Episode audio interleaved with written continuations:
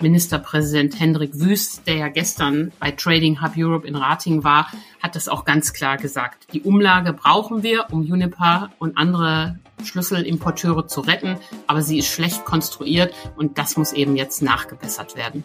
Die Kritik an der Gasumlage reißt nicht ab. Wem kommt sie zugute? Nur den bedürftigen Unternehmen oder auch denen, die eigentlich satte Gewinne verbuchen? Darüber sprechen wir heute. Rheinische Post Aufwacher. News aus NRW und dem Rest der Welt. Mit Paula Rösler. Hallo, schön, dass ihr zuhört. Wenn ihr das gerne macht und uns unterstützen möchtet, lasst uns gerne eine Bewertung da in eurer Podcast-App. Los geht es aber wie immer erstmal mit den Meldungen aus unserer Landeshauptstadt von Antenne Düsseldorf. Lieben Dank, Paula, und einen schönen guten Morgen aus der Antenne Düsseldorf Redaktion hier in den Shadow Arkaden. Ich bin Philipp Klees und das sind einige unserer Düsseldorf-Themen an diesem Dienstag. Ab Donnerstag werden wir auch hier in Düsseldorf eine Verordnung der Bundesregierung spüren. Sie gilt sechs Monate und soll dabei helfen, in der aktuellen Energiekrise Energie einzusparen. Unter anderem werden wir das bei der Beleuchtung merken. Öffentliche Gebäude und Denkmäler werden nicht mehr angestrahlt. Außerdem werden Geschäfte und Ladenbesitzer aufgefordert, nachts die Leuchtreklamen auszuschalten. Ob und in welchem Maße auch die Straßenbeleuchtung dunkel bleibt, wird aktuell von der Stadt noch abgestimmt. Ziel der Stadt ist es, 20 Prozent Energie einzusparen. Hier in der Stadt wird aktuell auch jetzt schon über die Weihnachtsbeleuchtung gesprochen. Die Interessensgemeinschaft Königsallee plant aktuell noch mit Beleuchtung und auch dem Lichtdom. Auch die Alt- und Karlstadt soll wieder leuchten, hat uns Frank Hermsen von der Altstadtgemeinschaft gesagt. Wir sind für Energiesparen, werden auch unsere Beleuchtung komplett auf LED umstellen, dass wir nur energiesparende Systeme haben, sind aber gegen einen Radikalschnitt. Und so gesehen ist Energiesparen nicht einfach nur Licht ausschalten, sondern da muss man, glaube ich, schon ein bisschen mehr drüber nachdenken und etwas kreativer damit umgehen. Insgesamt seien auch die Aspekte Sicherheit und die Stimmung der Menschen ein großer Faktor. Komplette Dunkelheit sei ein Signal, das man sicher nicht senden wolle, so Hermsen weiter. An mehreren Straßen in Düsseldorf werden in diesem Herbst und Winter neue Bäume gepflanzt. Das geht aus dem Stadtbaumkonzept hervor, das ab heute in den entsprechenden Bezirksvertretungen vorgestellt wird. Für neue Bäume im Straßenraum stehen dieses und nächstes Jahr jeweils 2,7 Millionen Euro zur Verfügung. Letztendlich soll dadurch das Klima verbessert werden. Durch mehr Schatten in der Stadt und kühlere Temperaturen am Boden. Zum Beispiel auf der Morperstraße in Gerresheim oder der Heinrich-Köppler-Straße in Hellerhof. Ebenso auf der Sonnenstraße in Oberbilk oder auf der Drususstraße in Oberkassel. Entweder werden dort Bäume ersetzt bzw. nachgepflanzt oder ganz neue Standorte geschaffen, heißt es von der Stadt. Bis zum Frühling nächsten Jahres soll das Konzept in die Tat umgesetzt worden sein. Auf einem Brachgrundstück auf dem Hennekamp in Bilk soll ein neues Wohngebiet entstehen. Im Rathaus wird jetzt der Architektenwettbewerb vorbereitet. Zeitgleich soll es auch eine Öffentlichkeitsbeteiligung dazu geben. In der zuständigen Bezirksvertretung kommen die Pläne heute zum ersten Mal auf den Tisch. Das Gelände zwischen Hennekamp, Himmelgeister und Witzelstraße ist seit Jahren verlassen. Noch stehen hier vor allem Lagerhallen. Sie sollen abgerissen werden und viele neuen Wohnungen Platz machen. Der Investor plant rund 350 Mikroapartments. Zudem sollen Restaurants, Cafés und Geschäfte entstehen. In diesem Bereich sind in den vergangenen Jahren viele neue Wohnungen gebaut worden, etwa direkt nebenan an der Witzelstraße. Für das Grundstück auf dem Händekamp sollen nun fünf Architekturbüros Konzepte entwickeln. Anwohner sollen ihre Ideen in einem Workshop einbringen können. Die Corona-Zahlen sind über das Wochenende hier in Düsseldorf, NRW und auch in Deutschland weiter gesunken. Allerdings gilt zu beachten, dass nicht mehr alle Städte und Kreise an Wochenenden Zahlen übermitteln und damit die Corona-Lage nicht mehr vollständig abgebildet wird. Für unsere Stadt ergibt sich folgendes Bild. Hier wurden innerhalb eines Tages 468 per PCR-Test bestätigte neue Fälle registriert. Die 7-Tage-Inzidenz ist um fast 45 Punkte gesunken und liegt heute bei 244,5. Niedriger war dieser Wert zuletzt Ende Mai. Stadt und RKI melden einen weiteren Corona-Toten. Die Zahl liegt damit in Düsseldorf bei 936. So viele Menschen sind seit März 2020 an den Folgen ihrer Infektion gestorben. Die Antenne Düsseldorf Nachrichten nicht nur im Radio und hier im Aufwacher Podcast, sondern auch rund um die Uhr online auf antennedüsseldorf.de und auch in unserer App. Soweit die Meldungen aus Düsseldorf. Ja, über die Gasumlage, die zum 1. Oktober in Kraft treten soll, wird aktuell viel diskutiert. Die Bundesregierung steht weiter unter Druck. Von allen Seiten fordern Kritiker Nachbesserung. So jetzt auch NRW-Ministerpräsident Hendrik Wüst gestern bei einem Besuch im Trading Hub Europe in Ratingen. Mit dabei war auch NRW-Wirtschaftsministerin Mona Neubauer von den Grünen, die sich für weitere Entlastungen ausgesprochen hat. Wir wollen uns die einzelnen Kritikpunkte und Forderungen genauer anschauen. Mit Antje Höning aus der Wirtschaftsredaktion. Hallo Antje. Hallo Paula. Vor zwei Wochen wurde die Gasumlage beschlossen. Seitdem gab es viel Zustimmung, aber auch viel Kritik. Zum Beispiel war ja zunächst unklar, welcher Mehrwertsteuersatz noch obendrauf kommt. Inzwischen steht fest, keine 19 Prozent, sondern 7 Prozent. Aber es hagelt weiter Kritik an der Gasumlage. Warum? Aktuell dreht sich die Debatte vor allen Dingen um die Frage, welche Firmen eigentlich äh, Nutznießer der Gasumlage sind. Zwölf Unternehmen haben ja bei Trading Hub Europe ihre Ansprüche angemeldet und darunter sind nicht nur wahrhaft Bedürftige wie Uniper und Gazprom Germania, sondern darunter sind auch Gewinnmaschinen wie RWE und ENBW.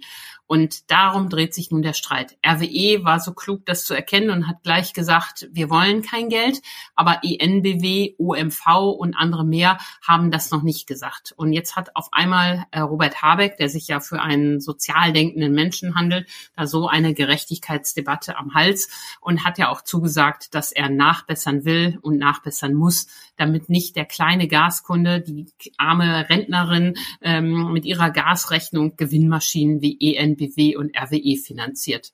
Wie schätzt du das ein? Hätte Bundeswirtschaftsminister Habeck diese Kritikpunkte im Vorfeld auf dem Schirm haben müssen? Das ist eine gute Frage. Hinterher ist man ja immer schlauer und die armen Beamten im äh, Bundeswirtschaftsministerium, die arbeiten natürlich auch seit Monaten unter Hochdruck.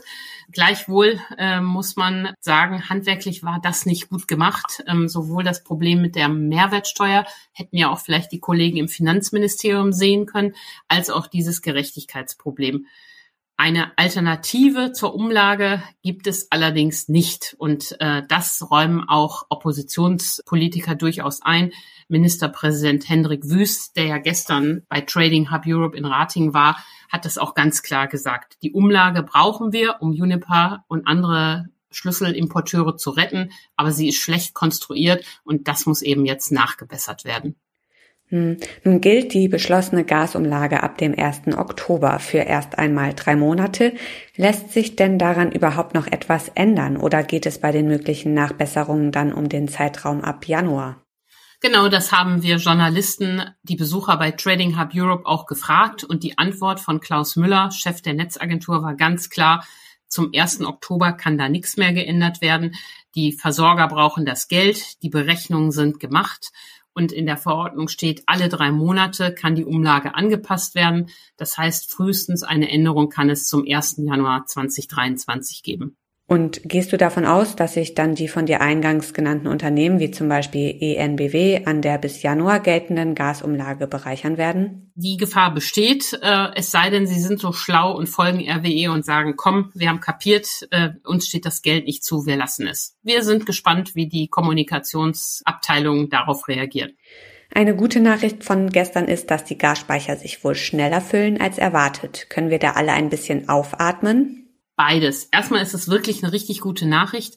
Eigentlich sollten zum äh, 1. September die Gasspeicher ja zu 75 Prozent voll sein und sie sind es jetzt schon zu 83 Prozent. Das ist richtig gut. Äh, die Lieferbemühungen von Habeck und anderen von Trading Hub Europe und auch der Netzagentur haben da also gut gefruchtet. Aber Klaus Müller, Chef der Netzagentur, hat in Rating auch ganz klar gesagt, äh, mit den Speichern alleine, selbst wenn wir sie voll bekommen, kommen wir nicht durch den Winter. Wir erinnern uns, wir haben auch im Podcast schon manchmal darüber gesprochen, die Speicher sichern ein Viertel des deutschen Gasbedarfs. Sie sind ein super Puffer im Winter und da wird sicher auch ausgespeichert werden, aber das alleine reicht nicht. Und deshalb ähm, haben ähm, Wüst und Neubauer, aber auch eben Klaus Müller nochmal klar gemacht, an Einsparungen kommen wir nicht vorbei. Die Unternehmen machen das ja jetzt schon, weil die Preise so irre hoch sind, dass sie das aus ökonomischen Gründen tun. Für die Verbraucher schlägt dann die Stunde im Winter, wenn sie nämlich überhaupt erstmal richtig Gas verbrauchen, dass sie dann gucken, wie kann man ähm, sparsamer sein und es effizienter nutzen. Eine schlechte Nachricht ist, jetzt wird auch noch der Strom deutlich teurer. Was kommt da auf die Kunden zu? Ja, das ist wirklich ein Hammer. Mona Neubauer hat am Samstag am Rande des Campfire Festivals gesagt, ähm, dass sie äh, die Strompreiskrise jetzt für sie vor allen Dingen das ähm, große Problem ist, denn die folgt ganz klar auf die Gaskrise. Gerade bekommen ja viele Kunden auch in NRW saftigste Erhöhungen ins Haus. Im Schnitt liegt, liegen die Erhöhungen bei den Strompreisen bei 44 Prozent. Und wenn man auf die Großhandelspreise schaut, ist das Ende der Fahnenstange noch lange nicht erreicht. Auch mit Experten, mit denen ich gestern gesprochen habe, die haben gesagt, im Winter wird das nochmal richtig schlimm. Und hier wird man weiter gucken, ähm, was man tun muss. Der Staat hat ja schon auf die EEG-Umlage verzichtet, um eine kleine Entlastung zu geben, aber das wurde längst wieder aufgefressen von dem Anstieg der ähm, Strompreise.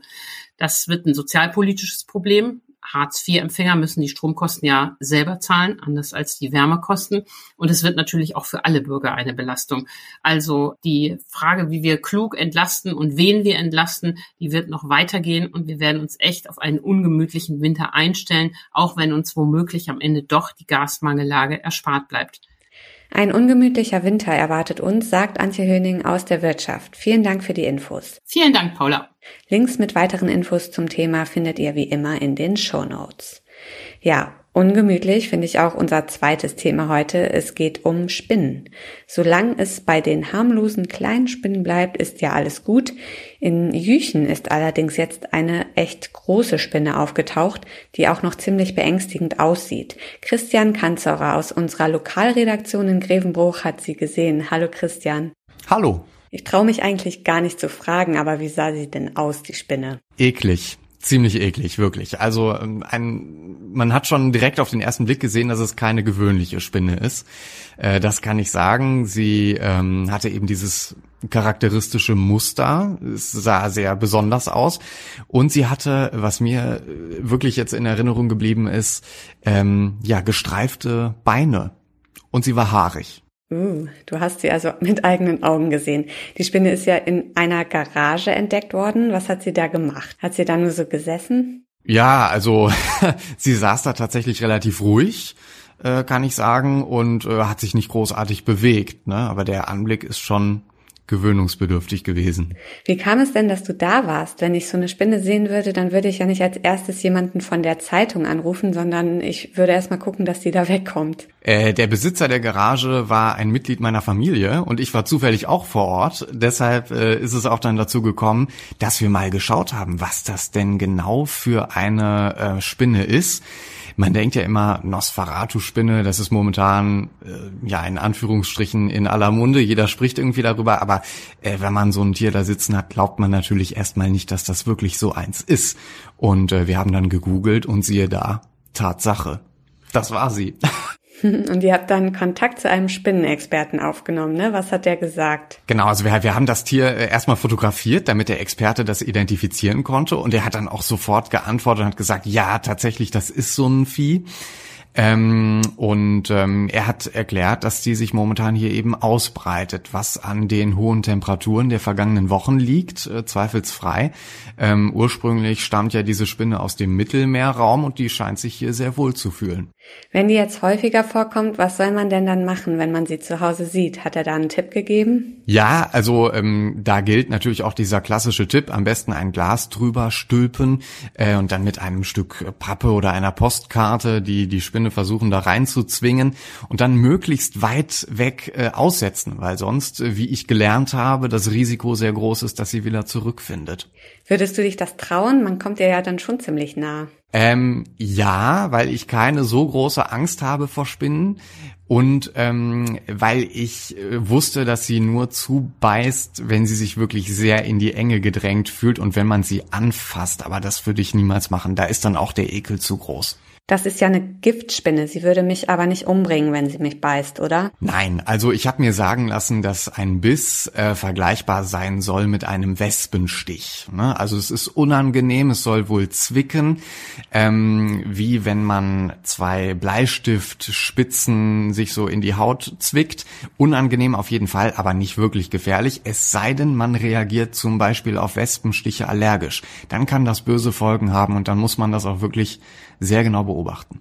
Und hängt dir die Begegnung noch nach? Schaust du jetzt überall, ob irgendwo so eine Spinne sitzt? Äh, nicht wirklich, aber ich muss sagen, in den Minuten danach hat man so das Gefühl, überall krabbelt's und sie ist noch da und äh, schaut dann doch noch mal äh, hier und da, ob sie nicht vielleicht doch da ist oder weitere Exemplare in irgendeiner Ecke schlummern, aber äh, nicht wirklich. Also keine Gefahr. Ich weiß aber äh, hier aus meinem äh, Bereich in der Lokalredaktion, dass es jetzt immer wieder zu Sichtungen kommt. Also offenbar äh, ist diese Spinne gar nicht so selten, äh, wie man glaubt. Zumindest nicht mehr. Dankeschön, Christian Kanzora aus der Lokalredaktion in Grevenbruch. Und wenn ihr sie einmal sehen wollt, die Nosferatu-Spinne, die Fotos von Christian findet ihr auf RP Online und den Link in den Show Notes.